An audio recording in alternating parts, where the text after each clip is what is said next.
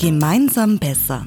Österreichs Umweltpioniere und Pionierinnen im Gespräch mit Eva Gensdorfer über ihre Visionen und Geschichten von heute für das Leben von morgen. Der Umweltschutz-Podcast von Global 2000, jeden zweiten Donnerstag neu. Also wir sind im Innenhof quasi im, im Herzen von Global 2000 im siebten Bezirk äh, zwischen Vogelgezwitscher und Baustellengeräuschen. Und bei mir ist der Dominik Linhardt. Kannst du dich kurz mal vorstellen, wer bist du und was machst du? Ja, hallo. Äh, kommen die ersten Tauben auch schon zu uns, wie man das sieht, genau. Also ich arbeite bei Global 2000 seit mittlerweile zehn Jahren und seit zwei Jahren betreue ich diese Initiative, den Nationalpark Garten wo sich alles drum dreht, um die Förderung der Artenvielfalt im eigenen Bereich, sage ich mal, vom Garten zum Balkonkistel oder in der eigenen Gemeinde. Okay, kannst du noch mal ein bisschen erklären, was macht diese Initiative? Also was geht's da konkret? Also unser Ziel mit der Nationalpark Garteninitiative ist, ein landesweites Netzwerk zu schaffen an kleineren und größeren individuellen Schutzgebieten, für die Artenvielfalt und dieses Netzwerk dann, also diese ganzen Flächen im Verbund, haben dann einen sehr großen Nutzen zum Erhalt der Artenvielfalt. Das heißt, jeder Balkon, jeder Garten ist für sich ein kleines Biotop, ähm, wo die Arten auch wandern können, sich ausbreiten können, wo sie Rückzugsorte, Refugien vorfinden. Also mitmachen ist recht einfach und der Nationalpark Garten lebt auch von seinen Teilnehmerinnen. Man kann sich da über die Homepage www.nationalparkgarten.at ähm, anmelden, in eine Karte eintragen und man sieht dann eigentlich gleich live das Ergebnis, wenn man sich einträgt, weil da gibt's ähm, diese interaktive Karte mit einem Quadratmeterzähler. Und mit jedem Quadratmeter, der da eingetragen wird, wächst der Nationalparkgarten. Wir stehen jetzt aktuell bei etwas mehr als drei Millionen Quadratmetern und ähm, etwas über 2000 Teilnehmerinnen, die sich da eingetragen haben. Das sind Privatpersonen großteils, sind aber auch Schulen, die mitmachen, Vereine und eben auch schon einige Gemeinden, die mitmachen.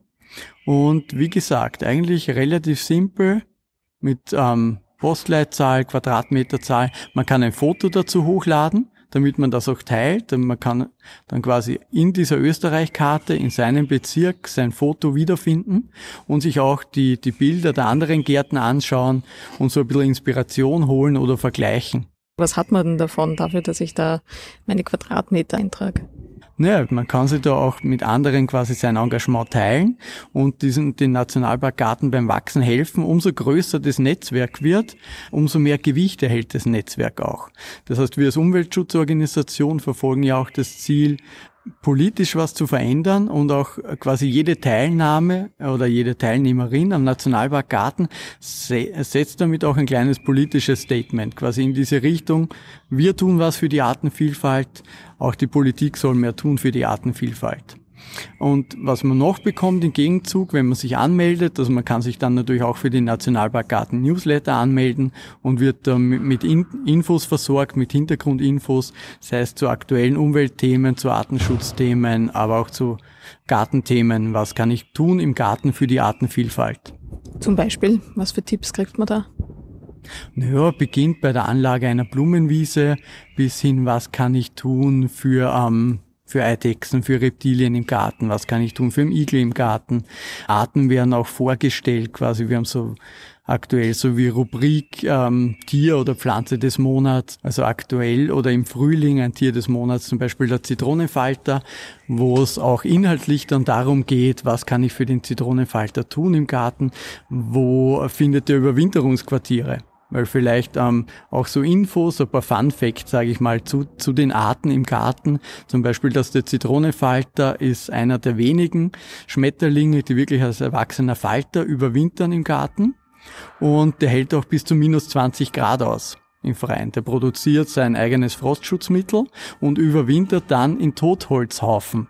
Das heißt, Totholzhaufen, zum, ein Beispiel für ganz wichtige Struktur, die in jedem Garten irgendwo Platz findet. Also Laubhaufen, Reisighaufen, kleine Totholzhaufen. Ähm, einfache Maßnahme, große Wirkung.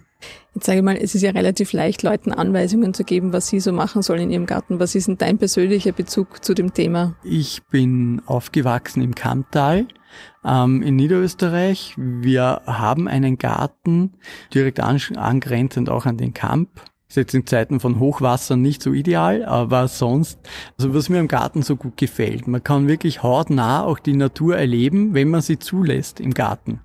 Und man kann ähm, im Kleinen sehr viel entdecken. Was mich persönlich immer so fasziniert hat, ist halt dieser Mikrokosmos direkt vor der Haustür oder hinterm Gartenzaun, wenn man so will. Das heißt, die Bienen, die Schmetterlinge, bis zu den Käfern, wenn man, wenn man sich Zeit nimmt oder Vögel beobachten im Garten geht auch sehr gut. Wenn man sich die Zeit nimmt und darauf einlässt, kann man im Garten sein eigenen Universumfolgen erleben, quasi. Dann braucht man nicht ähm, in die Ferne schauen, sondern kann wirklich die Natur, die heimische Natur vor der Haustür beobachten und in diesen Kosmos eintauchen.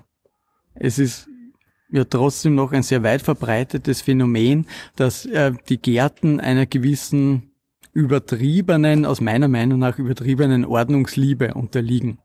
Ähm, das kann man in den Gärten, Klassiker, der englische Rasen mit der Thujenhecke, die kurz gemähten Gemeindeflächen, wo das Gras nie über 10 Zentimeter hoch werden darf.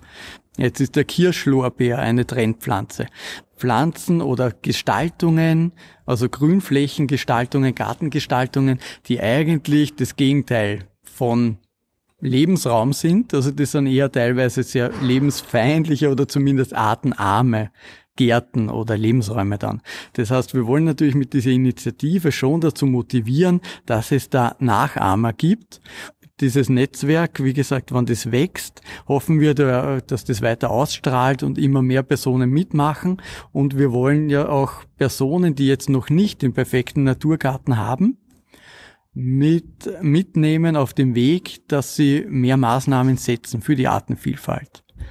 Das heißt, Kirschlorbeerhecke niederreißen und Gras wachsen lassen? Hm, nein, so, also, ähm, die Kirschlorbeer, prinzipiell bin ich jetzt nicht dafür, dass alte Sachen jetzt sind ja auch Lebewesen, auch die Thujenhecke lebt oder der Kirschlorbeer. Also ich bin jetzt nicht dafür, dass alte Sachen abgerissen werden. Aber wenn man was Neues anlegt und was Neues plant, dann kann man ganz einfach mit einfachen Maßnahmen mehr Wert äh, auf die Artenvielfalt legen und dass da mehr passiert. Also man kann statt der Thujenhecke das nächste Mal vielleicht eine Eibe pflanzen oder einen Dirndlstrauch oder eine Schlehe, ähm, dann ist wesentlich mehr für die heimischen Arten getan als mit der Thujenhecke. Also auf dem Schlehdorn gibt's hunderte Insektenarten, die wirklich vom Schlehdorn, von den Blüten leben, Schmetterlingsarten, die dort ihre Raupen verpuppen, ähm, am Gehölz, also wirklich extrem wertvolle Pflanzen, die, das Schöne ist ja, äh, mit den heimischen Pflanzen, jetzt im Gegensatz zu Thuja und Kirschlorbeer, was ja exotische Pflanzen sind, mit heimischen Pflanzen, die sind oft häufig wesentlich pflegeleichter, weil sie angepasst sind an den Standort. Ähm, und außerdem haben sie zusätzlich diesen ökologischen Nutzen. Jetzt liegt mir auf der Zunge schon nochmal die Frage, warum braucht es denn diese Initiative? Na, wir haben die Initiative auch deshalb ins Leben gerufen, weil ähm, in den letzten Jahren sind immer mehr Studien rausgekommen, die das dramatische Artensterben belegen. Und ähm, leider laufen diese Entwicklungen in einem sehr rasanten Tempo ab. Also wir haben zum Beispiel jetzt die, die Zahlen aus Deutschland, die durch die Medien gegangen sind, diese viel zitierte Krefelder Studie, das heißt nur innerhalb von 30 Jahren minus 75 Prozent, also drei Viertel weniger Fluginsekten in den untersuchten Gegenden, innerhalb von 30 Jahren. Wir haben von BirdLife die Zahlen seit 1998 von den ähm, von Vögeln in Kulturlandschaften, also über diesen Farmland Bird Index abgebildet. Und da sieht man, dass circa 40 Prozent der Vögel verschwunden sind in Agrarlandschaften, nur innerhalb von ein bisschen über 20 Jahren bei Rebhuhn und anderen Arten, die vormals äh, sehr häufig waren, minus 80 Prozent. Das heißt, nur in ein bisschen über 20 Jahren sind acht von zehn Rebhühnern verschwunden. Das heißt, gerade diese kurzen Zeiträume zeigen, dass sich die, die Artenzahlen wirklich im Sinkflug befinden. Und deswegen ist es so wichtig, dass wir als Gesamt der Gesellschaft da einlenken und jeder kann seinen Beitrag leisten und das wollen wir am Nationalpark Garten ähm, vorantreiben. Das heißt, es geht auch äh, ganz äh, ganz stark darum, wirklich auch jeden Einzelnen was in die Hand zu geben, wie er oder sie etwas tun kann. Weil es oft schwierig, oft vor diesen großen Herausforderungen, das heißt die Klimakrise, das globale Artensterben. Als Einzelperson fühlt man sich da vielleicht manchmal etwas ohnmächtig, fragt, was soll man tun ähm, dagegen. Und gerade im Garten kann man was, kann man mit einfachen Maßnahmen was dafür tun. Und das Schöne ist, man kann relativ schnell einen Erfolg sehen. Pflanze ich eine Blumenwiese, dann kommen die Bienen, die Schmetterlinge. Das geht relativ schnell. Schaffe ich einen Nistplatz ähm, für Eidechsen, ähm, für den Igel, den, den, den Totholzhaufen oder wie auch immer, dann kommen die Tiere. Und ich kann das wirklich, ich habe das Erfolgserlebnis. Weil oft ist es ja schwierig, jetzt Vergleich zum Beispiel mit Einkaufen gehen. Das heißt, ich habe als Konsument, Konsumentin quasi mit jedem Einkaufen, kann ich entscheiden, was ich kaufe und kann vielleicht was, ähm, was klima, kann klimafreundlich einkaufen, ähm, biodiversitätsfreundlich einkaufen. In Wahrheit, ich habe aber nicht direkt äh, das, das, Erfolgserlebnis, weil mir geht es jetzt nicht direkt besser oder schlechter, je nachdem, was ich kaufe.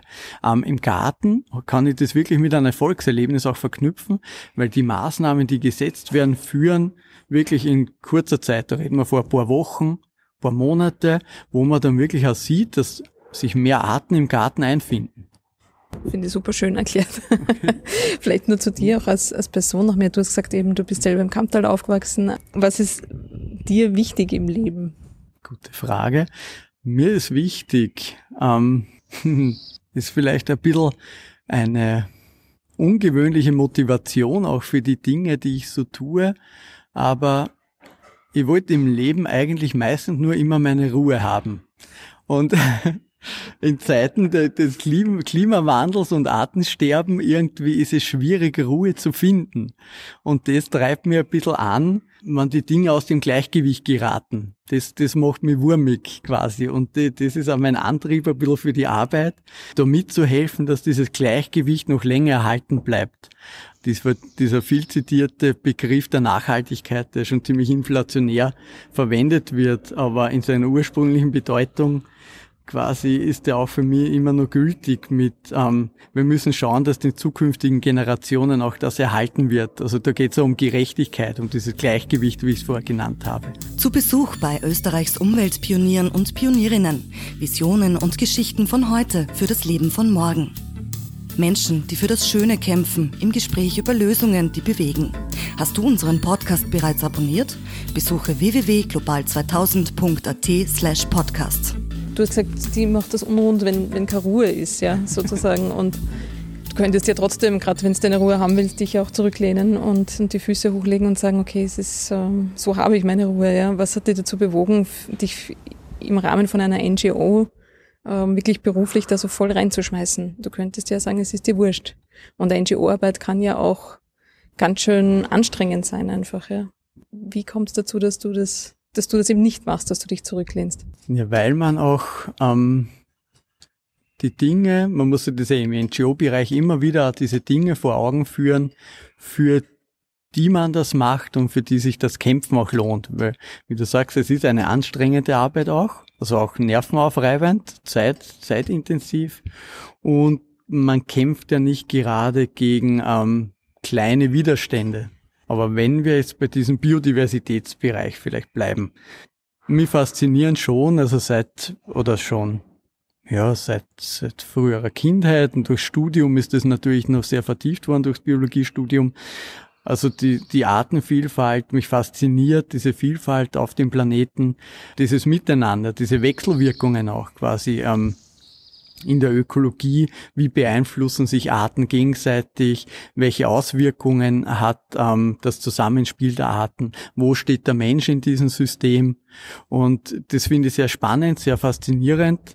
Und da interessiert mich eigentlich von der Grundlagenforschung weg bis eben dieses Umsetzen und wie betrifft uns das als Gesellschaft. Also ich sehe auch ein bisschen diese Arbeit bei Qual 2000 ist auch ein wenig diese Vermittlung zwischen Wissenschaft und Gesellschaft. Wie bringt man auch diese, diese Erkenntnisse, weil gerade wenn es geht um, um wieder Klimakrise, Biodiversitätskrise, die Wissenschaft hat ja sehr eindeutigen Standpunkt dazu. Und die Zahlen belegen das ja auch. Aber das dann auch zu übersetzen, was bedeutet das für die Gesellschaft? Welche politischen Rahmenbedingungen wären nötig, damit auch Forderungen aus der Wissenschaft oder Schlussfolgerungen aus der Wissenschaft umgesetzt werden und in unseren Alltag letztendlich auch einfließen. Das sehe ich auch ein bisschen als, als, als Aufgabe von uns hier. Und das ist auch so ein, ein Antrieb für mich. Vielleicht kannst du nur ein kleines Beispiel nennen, wie diese Dinge zusammenhängen, weil du gesagt hast, dass dich das so fasziniert. Ein Beispiel für die, für die Zusammenhänge. Ich habe ja viel, viel mit Landwirtschaft zu tun bei meinen Projekten, bei Forschungsprojekten bei Global. Und was da stark hineinspielt, aber genauso in den Hausgarten. Wir haben ein Ungleichgewicht mittlerweile von Schädlingen, die sich wohlfühlen, Kulturfolger, die gerne in unser Gemüsebeet im Garten gehen, die, die Rosen an, anknabbern, die aber auch in der Landwirtschaft, die die großflächigen Monokulturen in der Landwirtschaft, die fühlen sich dort wohl. Die haben einen gedeckten Tisch. Was aber immer weniger wird, sind Strukturen für deren Gegenspieler.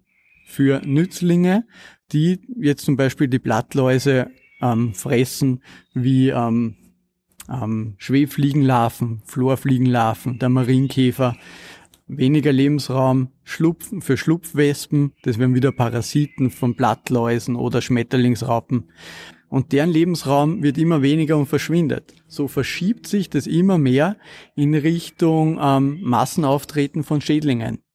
Das heißt, wir haben eigentlich einen total einfachen Mechanismus, dieses Gegenspieler, Räuber, Beute, was jedes Kind in der Schule lernt. Aber unsere politischen Rahmenbedingungen und jetzt bleiben wir beim Landwirtschaftssystem, ist zu kurzfristig ausgerichtet oder agiert zu kurzsichtig, um dieses Gleichgewicht langfristig erhalten zu können, sondern wir verschieben uns immer mehr in Richtung Schädlinge. Und natürlich irgendwann bekommt auch das Landwirtschaftssystem ein Problem, weil irgendwann reichen die Spritzmittel nicht mehr aus, um diese Schädlinge ähm, in Schach zu halten. Zurück nochmal zum Nationalpark Garten. Ähm, was würdest du sagen, sind so die größten Hürden bei der Umsetzung oder vielleicht auch schon so im Rahmen bei der Konzeption gewesen? Was war so das, was, wo man auf Widerstand stößt? Also für uns äh, quasi beim Aufbau der Initiative oder beim Start der Initiative war sicherlich auch eine Herausforderung, unsere Nische hier zu finden, als Umweltschutzorganisation in so ein Thema wie das Gartenthema einzutauchen. Es gibt ja auch gute andere Organisationen wie Natur im Garten. Es gibt in Wien die Naturnahe Grünoase. Ähm, die ähnliche Themen be behandeln. Und wir haben für uns erst finden müssen, mit diesem Fokus auf diese Naturschutz- und Umweltschutzaspekte, wo können wir uns da ergänzen. Und mittlerweile gibt es auch schon Projekte, wo wir zusammenarbeiten mit Natur im Garten oder in Wien mit der Naturnahen Grünoase. Also das funktioniert ganz gut und ich glaube, wir haben da unseren Platz auch gefunden. Die Teilnahme prinzipiell ist ja recht simpel. Also nicht nur jetzt organisatorisch, dass man sich da ein, recht einfach anmelden kann als Privatperson, sondern auch die Umsetzung im Garten. Im Prinzip, aber das ist sowohl das Einfache als das Schwierige zugleich. Man muss sich selbst etwas zurücknehmen als Mensch. Man muss ein bisschen Geduld auch haben und ein bisschen Toleranz aufbringen, was da so natürlich kommt. Also ganz einfache Maßnahme wäre, ich mähe ein Eck im Garten nicht mehr. Oder äh, schau zumindest nur alle zwei Jahre zum Beispiel, schau, dass das nicht zuwächst, dann im Endeffekt mit Büschen und Bäumen. Aber im Prinzip, ich lasse mal nur den Rasenmäher stehen nur in einem Teil des Gartens. Wäre eigentlich ganz einfach, keine Arbeit, keine Kosten und hoher Wert für die Artenvielfalt. Für, da kommen dann vielleicht auch Brennnessel auf oder andere Pflanzen, ähm, die sehr wertvoll sind für Schmetterlinge. Also muss man sich nur vor Augen führen. Ähm, über 20 Schmetterlingsarten in Österreich gehen nur auf die Brennnessel. Das heißt, habe ich keine Brennnessel, haben diese 20 Schmetterlingsarten keinen Platz für ihren Nachwuchs, für die Raupen. Und somit haben die keinen Lebensraum. Ähm, das heißt, viel geht's einmal um eine, das im Kopf auch, um dies, diese Einstellungsänderung. Ähm, was kann ich für mich selbst im Garten zulassen und tolerieren im, zum Schutz der Artenvielfalt. Ähm, und ich glaube, wenn man sich diesen Nut, dessen, dieses Nutzens bewusst ist, was da alles dranhängt, eben Bleiben wir bei dem Beispiel mit den Schmetterlingen. Das ist ein ganz wichtiger Bestäuber. Ähm, die Raupen, die ja oft gehasst sind als Schädlinge.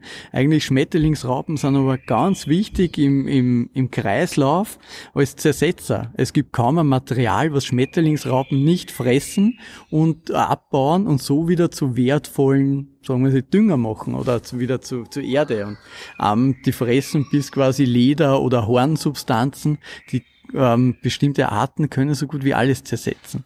Das heißt, auch die Raupen müssen ihren Platz haben im Garten. Und wenn man sich dem bewusst ist, dann kann man einfach mal den Rasenmäher auch stehen lassen mit gutem Gewissen und das zu Hause so argumentieren, nein, für die Artenvielfalt, heute wird nicht Rasen gemäht.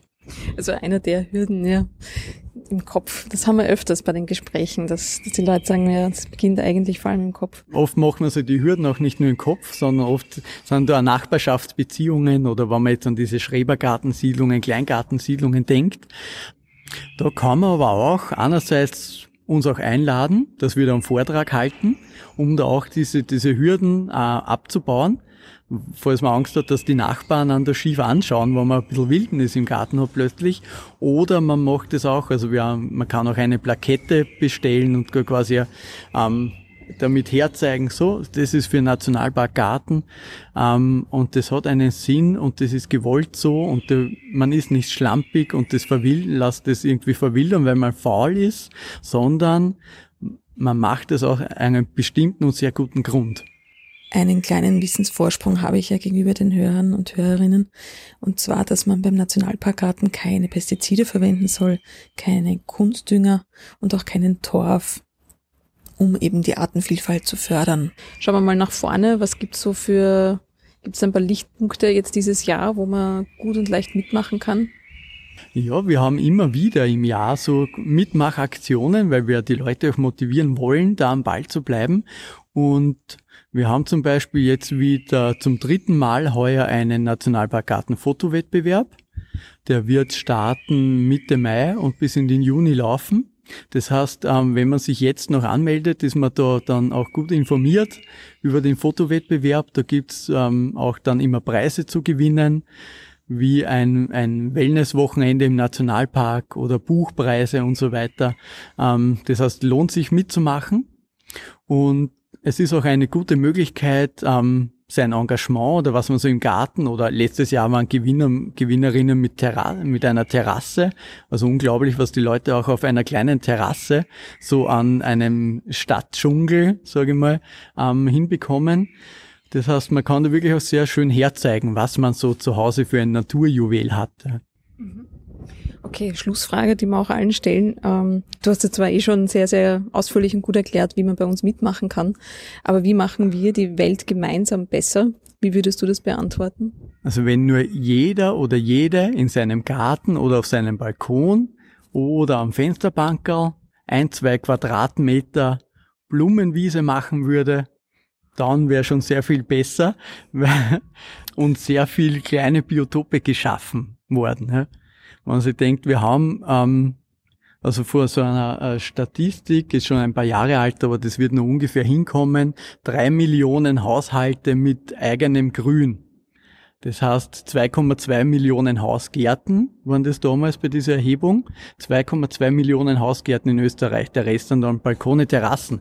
Das heißt, dann hätten wir schon mit einem Schlag minimal, äh, Minimum drei Millionen Quadratmeter mehr Blumenwiese in Österreich, wenn nur ein Quadratmeter pro, pro Hausgarten oder und ähm, das kann jeder, jede machen. Da gibt's keine Ausreden.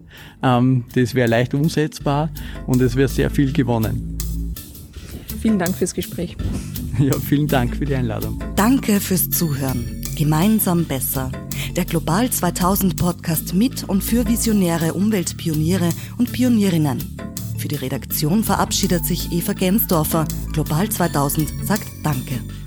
www.global2000.at slash podcast